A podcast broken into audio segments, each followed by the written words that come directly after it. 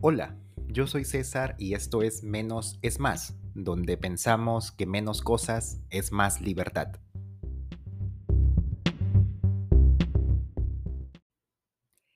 El episodio de hoy es un poco corto, no es tan extenso. Habrá otras oportunidades de extendernos un poco más. Y para hoy traigo una reflexión sobre una frase que es una frase que en realidad no me termina de convencer del todo.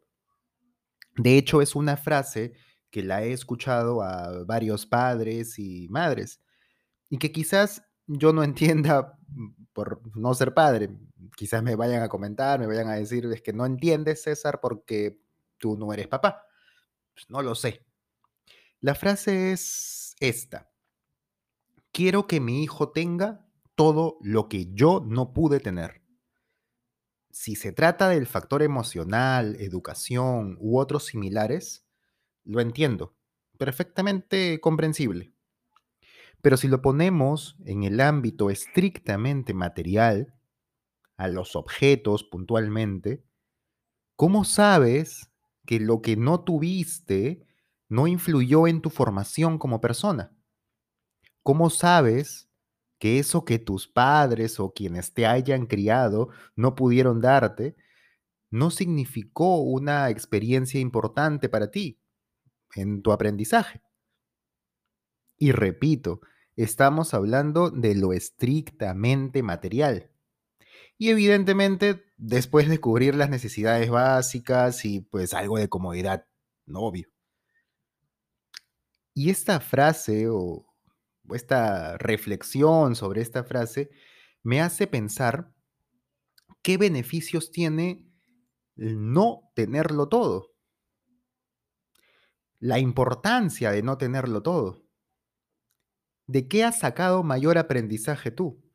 ¿De las cosas que tienes o de las cosas que no tienes? O vamos para atrás. ¿De qué has sacado un mayor aprendizaje en tu infancia, en tu adolescencia, en la juventud, de las cosas que has tenido y las cosas que no has tenido. Quizás de ambas.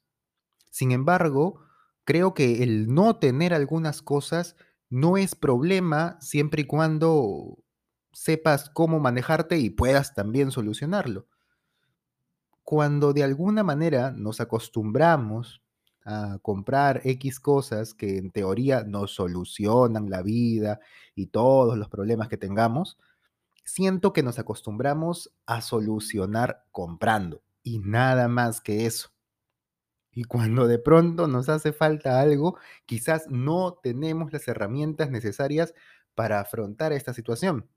Y ahí viene el hecatombe, ¿no? Que no sé qué hacer, que me moriría si no tengo esto, que no puedo realizar tal tarea porque no tengo tal aparato, qué sé yo. Yo definitivamente, definitivamente pienso que es importante no tenerlo todo. Y repito, ojo, para que quede clarísimo, me refiero a después de tener ya cubiertas las necesidades básicas, evidentemente.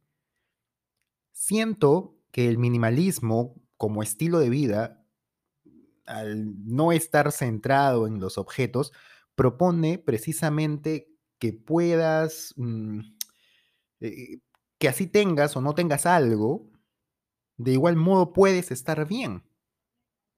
Además, creo que también ayuda a tener diferentes herramientas como, no sé, pues el ingenio, la creatividad, capacidad de resolver problemas, adaptación al cambio, etcétera.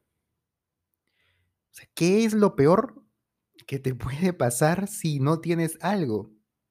No sé, unas zapatillas nuevas, un carro del año o la última computadora del mercado. ¿Qué podría pasar si es que no tienes tal o cual herramienta para la cocina?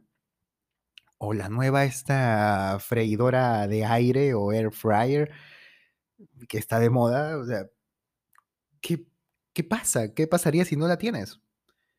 Que si le encuentras alguna utilidad a cualquiera de esos objetos o que te resulta mejor porque te ayuda a ahorrar espacio, dinero o cumple la función de tres aparatos que tenías antes y ahora solamente necesitas uno, pues en buena hora. Pero ¿qué pasaría si no lo tienes? Quizás nada. Quizás aprenderías a solucionar algunas cosas de otra manera. Quizás tu ingenio se vea puesto a prueba y aprendas mm, nuevas formas o caminos para llegar a un objetivo o a lo que querías. Y es una manera de entrenarte, creo yo. Una manera de pensar, pensar y repensar sobre todas las cosas que compramos y que estas no son las únicas que podrían resolvernos alguna situación. Para nada. Entonces, ¿qué crees ahora? ¿Es importantísimo tenerlo todo? ¿O tener esa posibilidad de sacar la tarjeta de crédito y comprar cualquier nuevo aparato que solucione algo? Yo siento que pues no. Yo siento que de alguna manera que nos falte, que nos falte algo, entre comillas, que nos falte algo, podría hasta resultar provechoso. Podría ser que te fuerce, en un principio, a explorar nuevas formas mm, y cómo salir de, de, esta, de este problema o esa situación. A buena cuenta es como salir de tu zona de confort, ¿no? Y ya luego creo que no sería algo forzado o algo tedioso o un reto. Yo creo que después se hace como un hábito y ni te das cuenta, pero ya tienes muchas herramientas para solucionar diversos temas. Yo creo que ese es un beneficio muy tangible del minimalismo, que al no estar centrado, repito, en los objetos, te ayuda a ti a tener mil y un opciones ingeniosas, creativas, retadoras algunas, para solucionar diversos temas. Y así termina este episodio cortísimo, súper corto. Espero que te haya gustado. Cuéntame si has aprendido algo al no tener un objeto. Si has descubierto alguna nueva forma de hacer algo, desarrollar algo, de cumplir con tus tareas de una manera diferente eh, puedes escribirme por Instagram, arroba menos es más blog, me mandas un mensaje directo. Yo suelo responder todos los mensajes, suelo conversar un, buen rato con la gente que me escribe y pues encantado de absolver cualquier duda que tengas por ahí. Es un placer tenerte por aquí. Yo soy César y que estés muy bien.